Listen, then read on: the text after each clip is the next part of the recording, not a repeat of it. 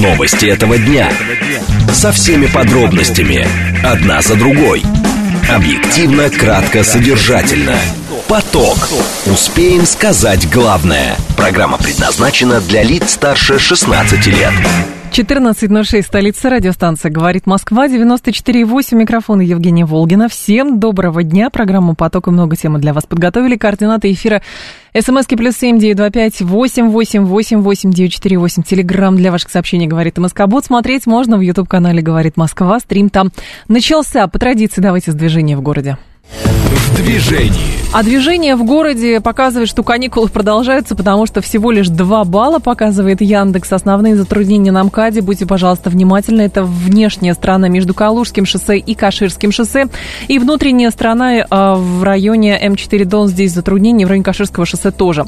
Так, еще на внутренней стороне пробка между Волоколамкой и Новой Ригой. В остальном МКАД едет очень хорошо. Третье транспортное кольцо в районе Сити пробка внутренняя сторона. В, и внутренняя сторона еще пробка здесь в районе Звенигородского шоссе. Садовое кольцо едет хорошо. Слушать. Думать. Знать. Говорит Москва. 94 и 8 FM. Эм. Поток. Новости этого дня. Итак, начнем мы с вами с валюты, потому что она держит всех в напряжении. Как бы кто чего не говорил, что мы все живем в рублях, но при этом доллар сегодня превысил 97 рублей впервые с марта 2022 года. Власти Саудовской Аравии предложили альтернативный мирный план по Украине. Будем говорить про вот этот саммит в Джидде, который состоялся в минувшие выходные. Совет по правам человека подготовил предложение к законопроекту о домашнем насилии. Далее мы с вами обсудим, что в России создадут федеральный реестр сказок, танцев и ремесел. Важно здесь понимать, а что будет, если кто-нибудь прочитает сказку не из реестра. Илья Гращенков, гендиректор Центра развития региональной политики, наш умный парень. Поток. Успеем сказать главное – Итак, доллар превысил 97 рублей с марта, впервые с марта 2022 года. Нужно ли здесь приписку делать впервые, не впервые? По факту он превысил 97 рублей, и это, конечно, а, в какую-то оторопь а, вызывает. Так, а, евро рос до 105 рублей 60 копеек. А, что еще? Юань, если кому интересно, 13 рублей 30 копеек. Так, индекс Мосбиржи тоже 3128,37. А, На первой неделе августа курс доллара на биржевых торгах впервые с марта 2022 года превышал 96 рублей, но это не предел, теперь превышение 97 рублей. Алексей Чичикин с нами, фундаментальный аналитик компании «Финам». Алексей, здравствуйте. Добрый день. Скажите, пожалуйста, связано ли то, что сейчас с валютой происходит, с разрешением бизнесу оставлять выручку за рубежом? Ну, на мой взгляд, здесь несколько в другой плоскости стоит искать пожалуйста. ключевые причины. Алло? Да, пожалуйста, пожалуйста. Да. А, дело в том, что по заявлению ЦБ уровень продаж валютной выручки экспортерам остается достаточно высоким. То есть в этом плане можно сказать, что казна не страдает. Ну, а если отталкиваться от э, ключевых причин, с которыми связано текущее движение по валюте, то, на мой взгляд, э, здесь корректнее рассматривать все же то, что касается сбалансированности нашего бюджета, вот, а именно тот самый дисбаланс, который наблюдается уже довольно короткое время. То есть если мы посмотрим с вами статистику, э, о которой многие аналитики писали по итогам полугодия, когда э, дисбаланс, ну или дефицит э, был зафиксирован на уровне 2,6 триллиона рублей, то на тот момент, э, по сути, эти цифры вписывались в то, что утверждено законом о бюджете. Вот, то есть вроде бы как страна вышла в нужные бюджетные параметры. Однако у нас прошел всего месяц, и сейчас э, на едином портале бюджетной системы Российской Федерации отображены данные о том, что дефицит уже минус 4,5 триллиона рублей. То есть угу. за один месяц такое существенное изменение. Ну и предыдущих а также параметров, которые указывали нам на данный дисбаланс, не хватило, э, ну, не хватило, скажем так, того курса, который менялся в более позитивную сторону для бюджета, для того, чтобы э, его сбалансировать. Так что пока скажем так, оптимистических моментов в этом направлении мы точно не найдем. Алексей, но инфляция не съедает тот эффект, который приносит вот эта девальвация для того, чтобы насытить э, бюджет э, рублями из-за того, что выручка падает? Ну, э, пока у нас Центробанк действительно видит довольно скромные параметры инфляции, угу. мы будем дальше наблюдать его скорее плавные, да, чем решительные действия по изменению текущей денежно-кредитной политики, с которой также можно попытаться найти оптимистичные поводы для держателей рублей, но пока ЦБ после полугодия ожидания, через шести заседаний, на которых он выдержал паузу, наконец-то перешел к изменению ДКП, ну, такому не могу сказать, что радикальному. То есть, да, конечно, 1% это лучше, чем 0,5, которых от него ожидали. Но если мы с вами вспомним, что на истории ключевые периоды mm-hmm. разворота, разворота рубля были связаны как раз-таки с экстренными заседаниями ЦБ, ну, что декабрь 2014 года, что февраль 2022, то сейчас, как вы понимаете, все идет по плану. А, Алексей, я понимаю, что никто из экономистов не любит э, предсказывать ничего там 100, 120, 150 и так далее, но в данном случае, так аккуратно спрошу, девальвация дальнейшая может нас ждать? А, ну, давайте, наверное, в русле таких емких параметров попробуем все это взвесить. То есть, Давайте. если мы посмотрим на картинку с точки зрения технического анализа, то тренд у нас, конечно же, не меняется. Он был, есть, остается восходящим. Если мы смотрим на тренд по ДКП, он тоже не меняется. То есть ЦБ пока явно ну, не ключевая задача у него удержать рубль вот, в моменте. Э, поэтому скорее тот тренд, который у нас сейчас наличествует, наличествует продолжится, чем, чем изменится. Ну, если все-таки поискать mm-hmm. в последних событиях, новостях э, тезисы о потенциальном ну, хотя бы каком-то э, поводе для укрепления рубля, то можно выделить то, что в рамках бюджетного правила у нас теперь с этого месяца все-таки валюта будет не продаваться, как ранее на рынке, а покупаться. Соответственно, э, в те периоды, когда э, Центробанк следовал данной тактике, угу. ну, если мы вспомним период с декабря 2014 года и то, что было впоследствии, в принципе, все эти действия были э, как раз нацелены на укрепление рубля, то есть на пополнение наши, наших резервов. А, Алексей, с вашей точки зрения, в какой-то момент власти а, могут решить, что возникла проблема, или же объективно проблемы нет и выбирают между плохим и очень плохим вариантом? Ну, пока, э, если мы смотрим на этот процесс стороны населения, конечно же, это проблема, угу. которая действительно связана в том числе с потенциально большей инфляцией. Вот, но для ЦБ действительно, наверное, отметили, это скорее не проблема, решения. Это а когда Силуанов на прошлой неделе говорил, что для нас важно даже не, показатель, не столько показатели курса, сколько предсказуемость, а предсказуемость, получается, это падение. Пока, ну, да, пока, да. пока эта предсказуемость всех устраивает. Ну, Ой. опять же, кроме населения. Кроме, ну и, наверное, еще кроме тех, кто занимается импортом, потому что, насколько мы понимаем, а, такой курс, он же еще и тормозит процессы а, закупки какого-то оборудования по параллельному импорту. Ну, безусловно, ну, опять же, мы говорим о той части населения, ну, которая да, занимается да. бизнесом в данном Конечно. случае. Понятно. Спасибо большое, Алексей. Я вас благодарю. Алексей Чичикин был с нами, фундаментальный аналитик компании Финам. Давайте с вами поголосуем, товарищи. Просто, просто на эмоциях, голосовалка на эмоциях. А запустите мне, пожалуйста, голосовалку, где она была у нас. 134, 21, 35. Для вас курс, который превышает 97 рублей, для вас это проблема. Вот прям проблема. Вы нервничаете. А, утром просыпаетесь, смотрите котировки и, в общем, ну не то, что хватаетесь за сердце, но как-то досада вас берет. 134, 21, 35. 134, 21, 36. Нет, вас досада никакая не берет. Может быть, вы просто из тех людей, кто купил как-то по 130 и, и ждет, что скоро-скоро он отыграется. 134, 21, 36. И 134, 21, 37 вы просто медитируете ну вот вы поймали, как это угодно, говорит, дзен, просветление, как угодно. Но вот просто вот никакие эмоции у вас это не вызывает, то, что с курсом происходит, потому что все пройдет, и это пройдет, говорите вы.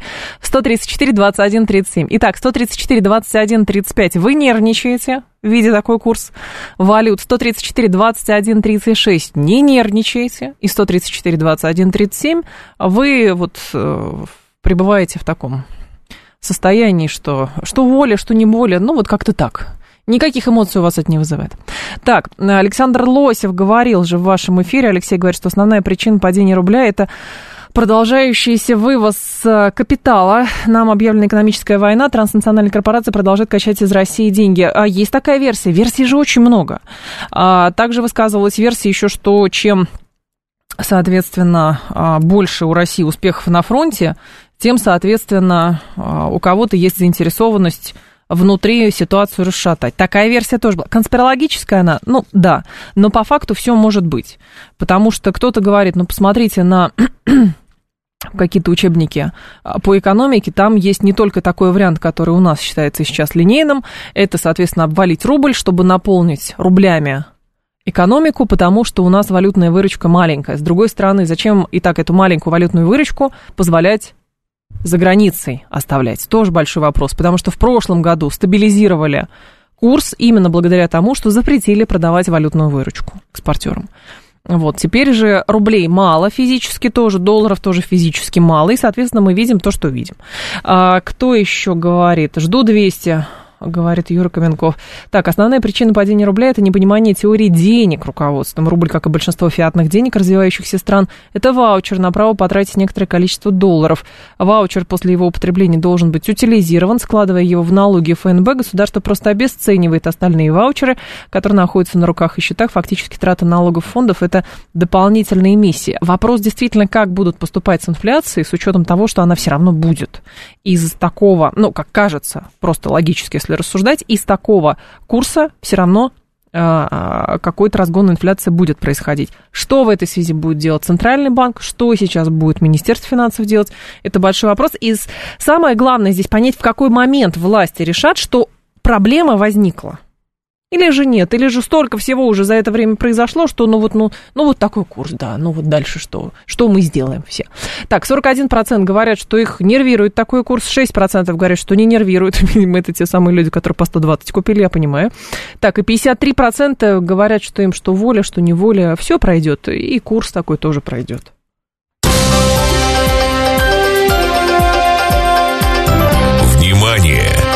Говорит Москва. 94 и 8 FM. Эм. Поток.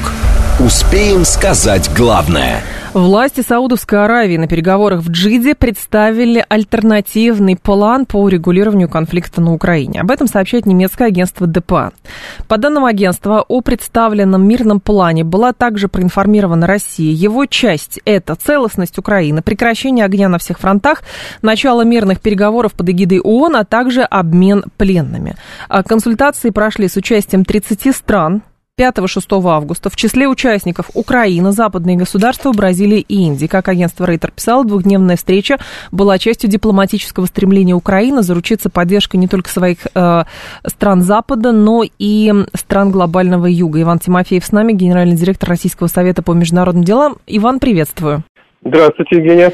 А что решили все-таки по итогам э, этого заседания в Джиде? Что будет теперь? Ну, вы знаете, э, мне кажется, что ничего не будет, э, поскольку, поскольку на этой встрече отсутствовала Россия. А Россия здесь является стороной конфликта, поэтому рассматривать какие-либо соглашения или по его параметрам без участия России означает обрекать их априори на неудачу. Это была попытка западных стран показать, что Э, они могут э, продвигать свои, э, свое видение урегулирования конфликта на Украине, то есть, по сути, украинскую позицию среди незападных государств, mm-hmm. и делать это в, в обход России или без России. Но по, по факту из этого вряд ли что-то выйдет. Вряд ли что-то выйдет, но для чего тогда изначально собирались? Просто чтобы убедить в чем-то Украину? Или это действительно был некий э, успех Соединенных Штатов или самой Украины, чтобы где-то еще, не в Европе, а уже на Ближнем Востоке собрать какой-то пол государств, чтобы опри, э, обсудить украинский конфликт?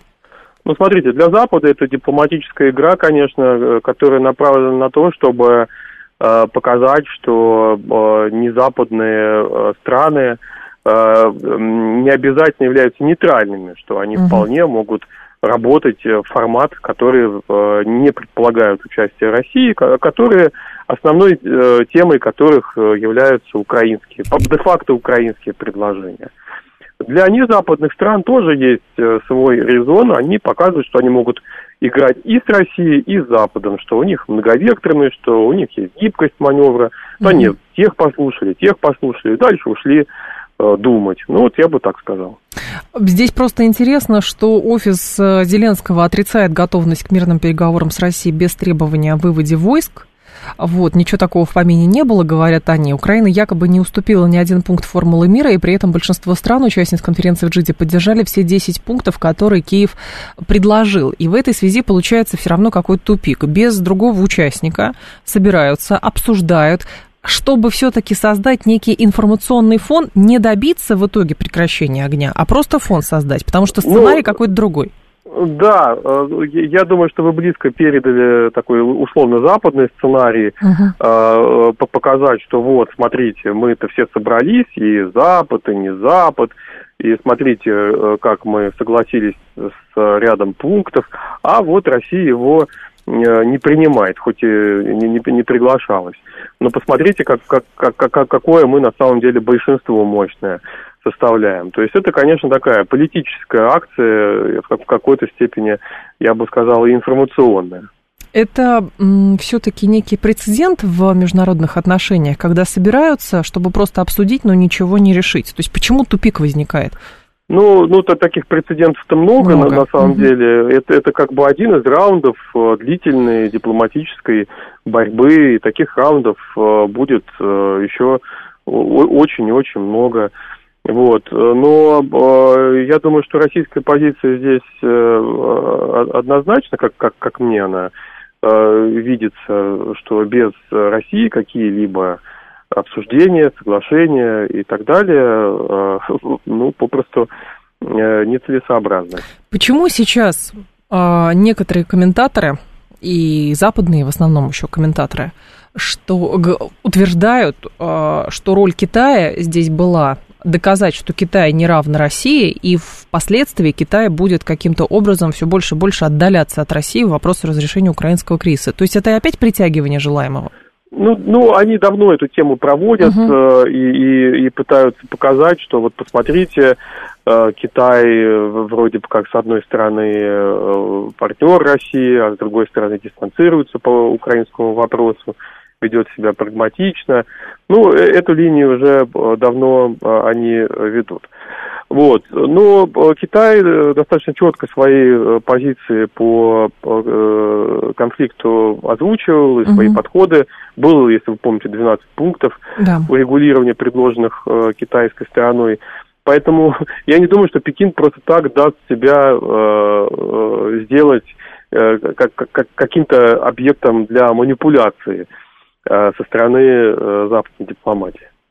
А, Иван, здесь еще такой момент. А, какая линия для России сейчас а, была бы самой скажем так, объективной, правильной вот в этих вот международных в этом международном формате. Потому что, как мы видим, задача западных стран и Украины притянуть информационно, публично как можно больше государств наш, с нашей стороны мы декларируем, мы понимаем, что все страны повязаны между собой, угу. и поэтому мы с пониманием относимся. Но, да. скажем так, а, с нашей стороны как будто бы теряется, а, не субъектность теряется, а как будто бы мы вот только отвечаем, но ничего не делаем. Ну, я бы так сказал, что, ну, конечно, с нашей стороны есть уважение к э, праву каждого государства uh-huh, участвовать uh-huh. в мероприятиях любых по своему усмотрению, да. Каждая страна выбирает для себя э, свой формат. Тем более, что когда речь касается урегулирования военного конфликта. Но вместе с тем э, страны, которые это делают, э, им следует понимать, что обсуждения без нашего участия результатов иметь не будут. По, по крайней мере, нами при, признаваться не будут. Вот, поэтому э, я думаю, что в тех странах, которые не западных, которые принимали uh-huh, участие, uh-huh. это прекрасно понимают. Понятно. Спасибо большое, Иван. Я вас благодарю. Иван Тимофеев был с нами, генеральный директор Российского совета по международным делам. МИД России, кстати, на эту тему тоже отвечает. Официальный представитель Министерства иностранных дел Мария Захарова говорит, что Россия остается открытой к дипломатическому решению кризиса на Украине, готова ответить на действительно серьезные предложения. Мы высоко ценим посреднические гуманитарные инициативы наших друзей из стран глобального юга, направленные на достижение мира, в отличие от киевского режима, прервавшего и запретившего переговоры с Россией мы всегда были и остаемся открытыми к дипломатическому решению кризиса и готовы ответить на действительно серьезные предложения. Без участия России и ее учета интересов никакие встречи по тематике украинского кризиса не имеют ни малейшей добавленной стоимости. То есть с нашей стороны а, звучит, что, ну вот, ну хорошо, вы обсудили, а, при этом без России обсудили. Ну ладно, были какие-то причины для этого обсуждать без России, но чего хотят добиться? Потому что а, вот интересно просто эффект которого а, в итоге пытаются достичь, например, а, в Киеве, а, ну и в Вашингтоне, приветствуя вот подобного рода саммит. Саммит, причем, видите, он не в Копенгагене этот саммит проходил, он проходил в Саудовской Аравии. Вот, то есть это тоже определенного рода как бы попытка подать сигнал, что видите, вы говорите, что это страны, которые не то что объединяются против Запада, но эти страны, которые сомневаются в единоличии Запада, вот, и они собираются без вас обсуждать то, что вам стоит сделать в конфликте с Украиной. А, но при этом а, для разрешения вопроса всегда нужны две страны. Украина наставит, мы не будем ни одного пункта российского выполнять, мы говорим, что, ну, послушайте, без нашего участия тоже ничего, с учетом того, что, как Киев говорит, а мы не будем с Россией проводить переговоры. Кто с кем должен прекратить тогда огонь? И самое главное, есть ли цель в проведении подобного рода мероприятий именно прекратить огонь на Украине? Именно договориться о чем-то, именно договориться о том, чтобы кровь перестала литься? Или же а, эти переговоры носят какую-то, носят какую-то иную цель. То есть есть некий сценарий, очевидно совершенно. У сценария есть разные скажем так, элементы. И вот один из элементов. Создать информационный некий пузырь, а, в котором будет постоянно транслироваться, что, видите, мы собираемся. Одни предложили какой-то план, вторые предложили план. Встретились, в Европе встретились, на Ближнем Востоке встретились, ну, еще где-то могут встретиться. А, и, соответственно, обсуждать что-то, то есть бурную деятельность демонстрировать. Но в итоге к чему подходить? Мы предложили, а Россия нет. Ну, вы же Россию не пригласили. Ну, кажется. 7373948, телефон прямого эфира. 7373948, по коду 8495. Что здесь еще важно? Значит, переговоры прошли, слушатель пишет, а что там за переговоры были, все, пропустили. Все пропустили. А, так, в субботу в Джизе, в Саудовской Аравии, проходили переговоры по Украине. Пригласили туда представителей 30 стран, но не России.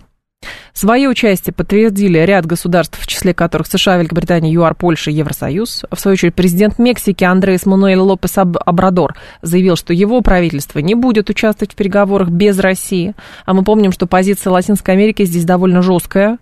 А, помните, когда саммит проводился, они были против того, чтобы в какой-то итоговой декларации украинский конфликт упоминать, были против того, чтобы там Зеленский выступал. А, пресс-секретарь президента России Дмитрий Песков отмечал, что Кремль будет следить за встречей в Саудовской Аравии. В МИДе, комментируя переговоры по Украине в Джиде, заявляли, что закреплять на политическом уровне решение по украинскому кризису без участия России – это абсурд и нонсенс, но для их обсуждений есть полное поле для творчества.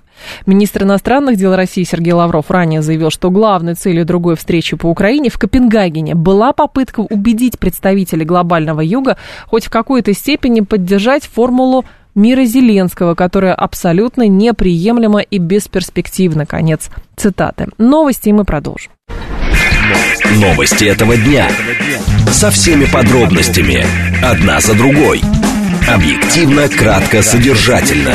Поток. Успеем сказать главное. 14.36, столица, радиостанция «Говорит Москва». У микрофона Евгения Волгина. А, всем здравствуйте, мы с вами продолжаем. Так, по поводу саммита в Джиде. Валерий Зеленский списывает деньги сейчас, покрывает воровство, распил помощи, пока не спишет баланс, ничего не закончится. Валерий, какой вы как вы умеете все упрощать. Вы думаете, что проблема списания денег, эм, укрывательства воровства, коррупции, так, это проблема? В условиях этого конфликта это, проблема, это вообще не проблема. Вообще не проблема. И поэтому, то есть вы считаете, что какое-то перемирие или разрешение конфликта а, невозможно именно потому, что Зеленскому сейчас срочно нужно все списать. Во-первых, не ему нужно списать. Во-вторых, через него это все списывается. Деньги колоссальные через него списываются. Вот в чем дело. То есть ему надо это все закрывать. А другим надо быстрее, быстрее, понимаете, еще себе старость обеспечить. Вот о чем речь. Еще на пять поколений вперед. Поэтому, ну, я, мне, честно говоря, кажется, что все упирается вот вообще не в это.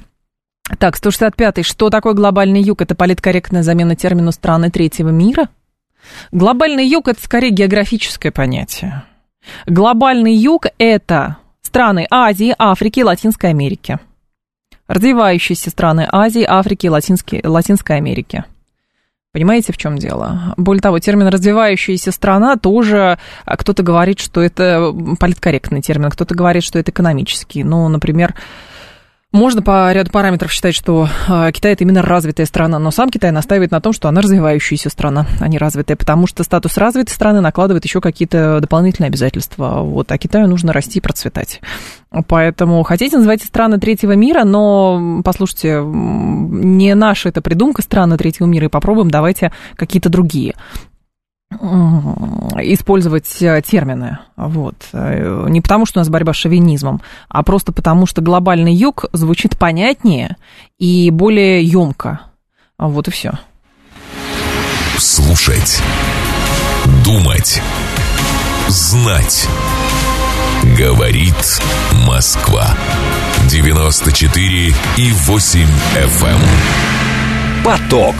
Успеем сказать главное. Так, этим летом члены Президентского совета по правам человека посетили женские колонии нескольких российских регионов. Особое внимание уделили россиянкам, лишенным свободы за убийство, 105 статья, или причинение тяжкого вреда здоровью, 111 статья. Так, судя по рассказам самих заключенных, почти все такие преступления были совершены в отношении супругов или сожителей на фоне продолжавшегося продолжительного домашнего насилия. И вернувшись из колоний, а, члены СПЧ подготовили ряд предложений к проекту закона о защите семьи и профилактике бытового насилия, законсервированному после критики со стороны парламентариев, активистов и религиозных лидеров. Вы помните, что была очень мощная дискуссия. Кто-то говорил, не надо лезть в семью, сами разберутся и так далее. А кто-то говорил, что нет, нужно с этим что-то делать, потому что получается, что очень сложно а, жертве домашнего насилия найти защиту, профилактировать домашнее насилие сложно, а, соответственно, потом все это выливается в 105-ю статью для этой женщины, а, которая, там, защищая себя, что-то сделала. Вот, и в итоге все, приезжает полиция, 105-я статья, Следственный комитет и колония. И вот человек уехал в тюрьму на много-много лет. Здесь возникает вопрос, почему не удается выработать оптимальный механизм? Почему не удается? И что должно измениться с новым законом? 7373948, телефон прямого эфира. Что здесь еще важно? Значит, э, члены СПЧ посетили учреждение ФСИН в Ингушетии, Чувашии в других регионах, чтобы оценить условия а, содержания женщин в, в этих колониях, ну и, соответственно, с ними а, поговорили.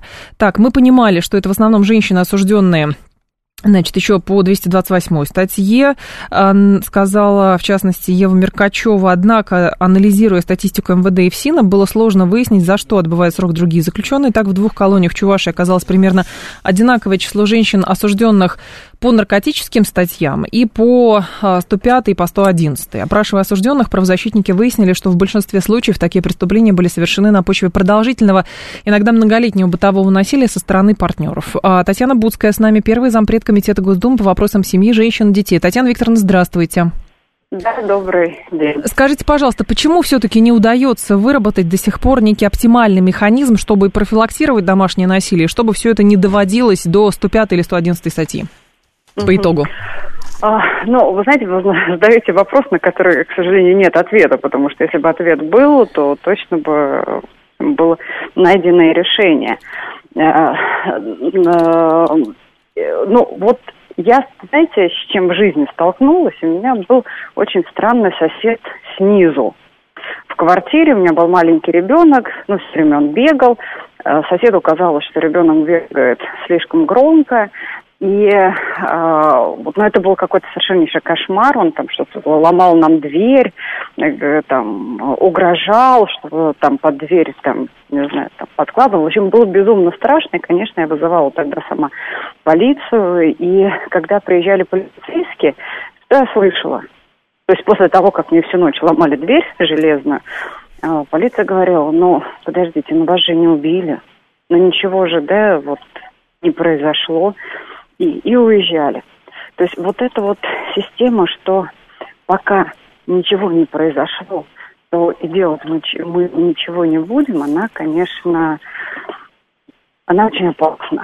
Но да, вы говорите про опасна. соседа, которого, в принципе, можно привлечь, но по другой статье. В данном случае речь идет о человеке, с которым женщина живет под одной крышей, рожает ему детей, а он, соответственно, там, негодяй плохо себя ведет, и в итоге она от отчаяния хватается там э, за какие-то колющие режущие предметы, и в итоге по 105 статье уезжает в тюрьму.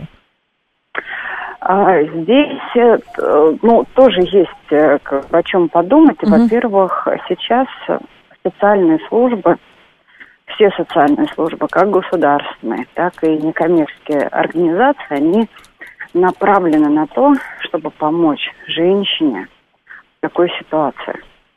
И очень важно, что ни в коем случае не надо ждать того момента. Алло. Какого-то момента не нужно ждать. Попробуем еще раз. А, нет, увели, рано увели нашу гостью. Ладно, сейчас попробуем перезвонить. А, соответственно, да, сложный закон. Здесь проблема возникает в том, что закон о домашнем насилии отсутствует, хотя соответствующие нормы а, ответственности можно найти в УК и в КОАПе.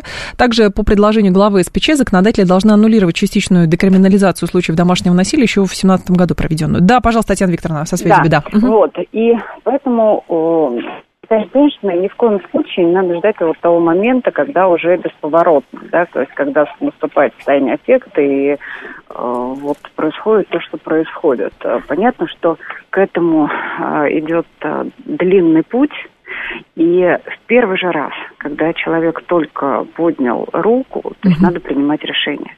То есть здесь очень важно не, говорить, что у меня безвыходная ситуация, и э, помощи никакой, и да, то есть вот поэтому вот ждать, пока произойдет э, состояние эффекта.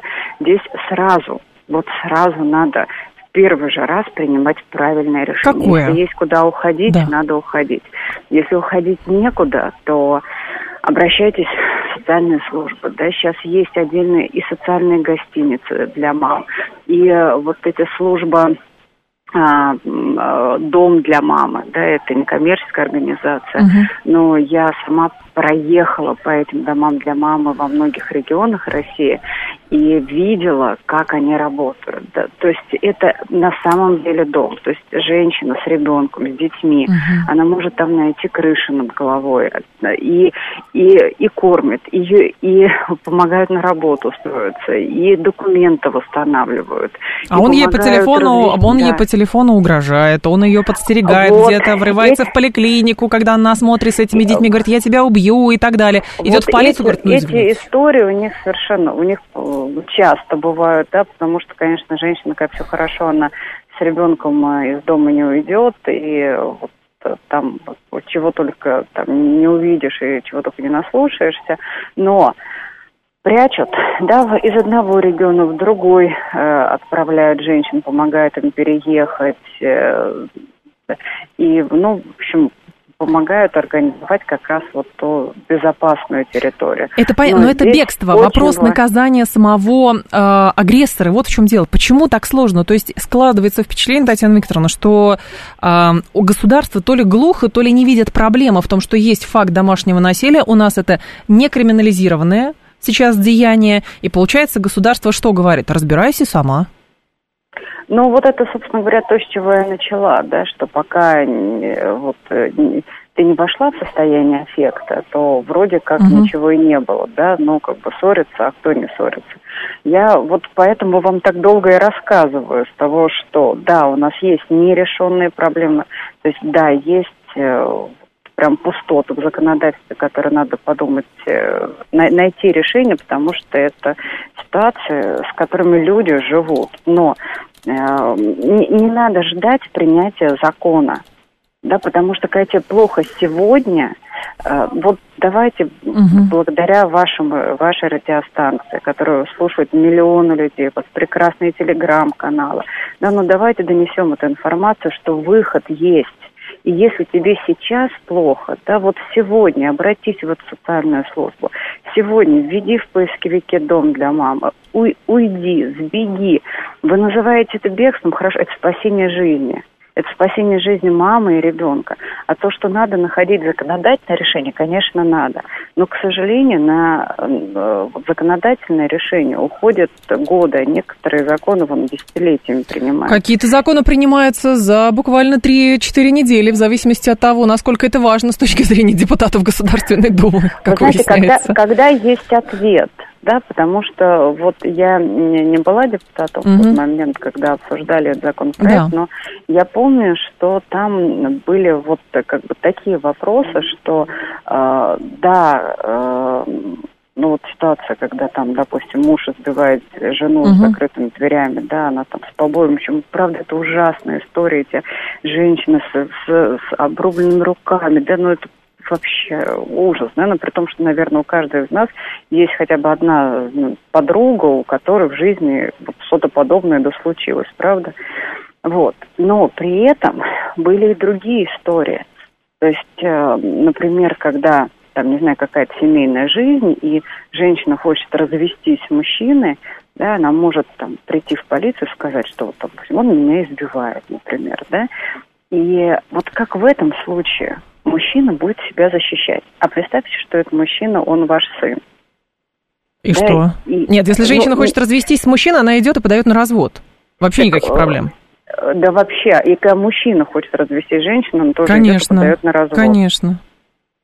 Вот, поэтому здесь э, вот надо все моменты изучить очень внимательно. То есть, принимая любой закон и защищая людей. Мы должны угу. четко понимать, что у нас при этом не будет каких-то лазеек, в которые попадут другие люди, которые могут Понятно. быть, например, незаконно осуждены. Спасибо большое, Татьяна Викторовна. Вас благодарю. Татьяна Будская была с нами, первый зампред Комитета Госдумы по вопросам семьи, женщин и детей. То есть в данном случае, если возникает угроза жизни, то есть не нужно ничего ждать и так далее, нужно просто, соответственно, принимать самостоятельное решение, потому что жизнь у человека одна. Вот, другое дело, что во всех дискуссиях, связанных с тем, ну почему у нас так не принимают, так долго принимают решения о, значит, э, криминализации домашнего насилия и так далее. Смущает, честно говоря, одно, что упоминают, ну вот бывает незаконно там что-то, преследование какое-то, жена решила там отомстить мужу и сказала, он меня избивает и так далее.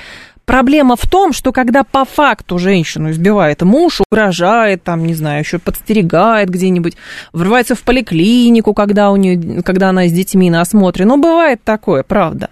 Она идет, пишет, говорит, ну, нет состава, извините, ну, ну, мы с ним поговорим, но у вас же семейный конфликт. Почему это девальвируется? Вот в чем вопрос. Под эгидой того, что якобы, если этот закон примут, то будут невинно осужденные. Но, простите, у нас есть 105-я статья, у нас много других статей есть. И там тоже есть, к сожалению, невинно осужденные, когда кто-то кому-то взятку дал, или кто-то поленился искать на самом деле первопричину. Но это может ли разве стать поводом для того, чтобы саму проблему э, дезавуировать, говорить, что проблемы нету. Или мы лучше не будем закон принимать, потому что могут быть какие-то невинно осужденные. Но, честно говоря, странно, потому что по факту действительно все доводится. Здесь, конечно, большая работа должна быть. Здесь и почему так долго терпят, и почему, соответственно, не обращаются за помощью, и почему, соответственно, в это жертвенное положение вступают, и почему боятся уйти. Здесь много-много-много, конечно, вопросов. Вот. Но по факту пока мы видим, что тормозится принятие этого закона, кто-то говорит, что это вмешательство в семью, это разрушит брак и так далее. Если все хорошо в браке, его ничего не разрушит. Вот вообще ничего. Если никто никого не избивает, все друг друга понимают, за детьми ухаживают, деньги приносят, э, там вместе отдыхают, ничего этот брак не разрушит. Но если один другого колотит, а, соответственно, угрожает, не дает денег или еще что-то, то да, такой брак вообще под угрозой, абсолютно под угрозой. И жизнь, более того, людей в этом браке под угрозой.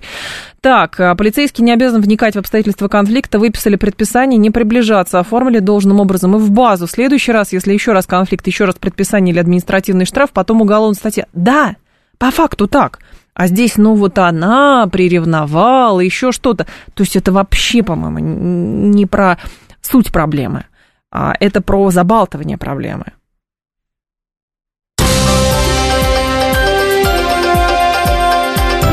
Внимание! Говорит Москва. 94 и 8 FM. Поток. Еще одна проблема, которая теперь будет решена в Российской Федерации. Будет понятно, какие сказки читать детям – какие танцы танцевать и какими ремеслами заниматься. Потому что Минкультуры а, будет оператором реестра, федерального реестра сказок, танцев и ремесел. Правительство утвердило положение о федеральном реестре объектов нематериального этнокультурного достояния России. Постановление о порядке его формирования – а, и владение подписал премьер Михаил Мишустин. Варвара Добровольская с нами сейчас на связи, кандидат филологических наук, а, преподаватель Российского государственного университета имени Косыгина. Варвара Евгеньевна, здравствуйте. Алло. Добрый день. Здравствуйте. Скажите, пожалуйста, у вас Добрый есть... день. Да, зачем создавать такие реестры? Есть ли у вас понимание? Ну, на самом деле вы нарисовали как бы очень такую странную, страшную картинку, я бы сказала. Нам будет э, понятно, какие сказки читать, какие танцевать и, и вообще какие песни. Алло. Ой, беда какая-то у нас со связью. Сейчас попробуем, а, попробуем сейчас перезвонить. А, нет, здесь, конечно, можно дойти до абсурда и говорить, что вот согласно реестру сказку читаем такую-то. Нет, конечно. Но когда речь идет о том, что создается некий реестр, сразу же возникает вопрос. Значит, что-то на дополнительных а, есть у нас на связи, да, что там во внеклассном, во внеурочном чтении, то есть будет ориентир что преподавать, что читать и что танцевать. Наверное, так. Варвара Евгеньевна, давайте еще раз попробуем. Алло. Вы знаете, да, пожалуйста. на самом деле... Алло. Да, слушаю вас. На самом деле все немножко не так. Потому что на самом деле это создается не для того, чтобы мы что-то делали, а для того, чтобы сохранилось то, что еще осталось, и то, что делают те, те, кто называется носителем традиционной культуры. Угу. Дело в том, что в 1989 году Генеральная конференция Организации Объединенных Наций, она приняла рекомендации о сохранении фольклора. И вот с тех пор как бы стало понятно, что мы должны сохранять что уходит, да, но понятно, что э, в октябре 2003 года ЮНЕСКО приняла конвенцию об охране нематериального культурного наследия, но а, Россия эту конвенцию подписала, но не ратифицировала, да, угу. то есть у нас вот в этом каталоге шедевров нематериального культурного наследия всего два объекта. Это э, Якутский эпос да, и э, культуры тимейских казаков Забайкалья. Да? Это староверы, которые как бы вот 18 века в Забайкалье живут. Ну, у нас-то как бы понятно, что и регионов больше, явлений культуры, которые нуждаются в том, чтобы они знали, о том, чтобы их сохраняли, о том, чтобы их как-то использовали в деятельности как бы учреждения этого самого Министерства культуры их существенно как бы больше. И поэтому был создан реестр объектов нематериального культурного наследия, и он как бы довольно долго уже существует, и мы его можем в интернете посмотреть, и там заметить Алло. песен, угу. э, танцев, в том числе, да, как бы каких-то явлений культуры, которые связаны с народным менталитетом, да, то есть вот этого всего там как бы много, мы это видим, да, мы можем посмотреть, как это сохраняется. А дальше мы можем еще как бы развернуть а, работу по как бы актуализации этих объектов. А кроме того, еще регионы, развивая как бы туристический как бы, кластера, да, они могут использовать их в деятельности как бы именно туристических объектов, потому что люди будут узнавать, ну, как, как бы праздники справляли, какие в том числе и как сказки рассказывали, а вовсе не на внеклассном чтении, потому что, поверьте мне, на внеклассном чтении, кроме как бы Ушинского и как бы Толстого, мы ничего читать из сказок не можем, все остальное как бы детям до 18 читать не стоит. Спасибо большое, Варвара Евгеньевна. Я прошу прощения, очень плохая связь, но суть мы уловили. Варвара Добровольская была с нами, кандидат филологических наук, преподаватель Российского государственного университета имени Косыгина. Вот про что это, про сохранение. То есть попытка структурировать былины, ремесла, танцы, сказки. Это отвечает тем э, аспектам, которые заложены э, еще ЮНЕСКО, Организация Объединенных Наций, по сохранению культуры и культурного наследия. Нам нужно провести вот эту перепись и понять, точнее, создать некий реестр и понять, а вообще что у нас есть, какие у нас есть сказки, какие у нас есть танцы, какие у нас есть былины, какие у нас есть традиции. А, вот. Но, может быть, действительно кто-то а, может использовать это в вопросах а, и культурного просвещения, и образования, и, соответственно, может быть, в каких-то школах спецпроекты проводить. В общем, это не про то, что будут раздавать всем какие-то реестры и будут говорить, вот только так, только это читайте, а другое не читайте. А то, что сказки, действительно, многие сказки это 18+, те сказки, которые мы с вами знаем, они во многом адаптированы под возраст детей, а, это, это действительно факт. 7373948, телефон прямого эфира. 7373948, по коду 8495. А, так, сказки народов мира лучше нету, говорит Томас. Так это все и есть сказки, понимаете, сказки народов мира некий сборник. Это то, что собирали а, люди, которые занимаются изучением фольклора, это лингвисты, это литературоведы, это литераторы, это люди, которые умеют, вот, соответственно, создавать такие сборники. Но реестр не есть сборник. Потому что в сказках народов мира там все сказки. Там все сказки со всего мира.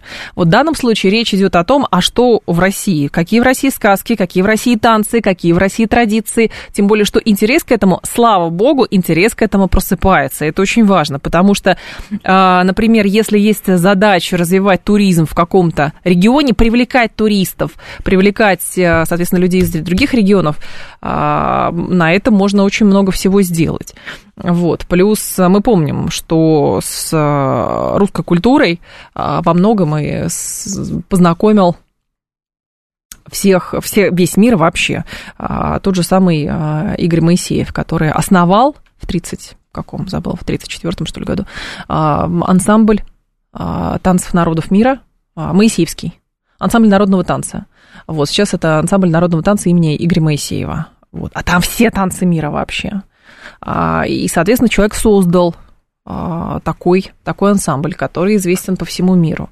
Вот теперь хорошо будет некий реестр, где будут э, показаны, какие у нас есть сказки, какие былины, какие традиции, все-все-все. И хорошо э, список открыть и просто понять, а что на самом деле-то есть в стране. А потому что задумываться об этом стали в, в какой-то степени только сейчас. 15 часов новости мы продолжим.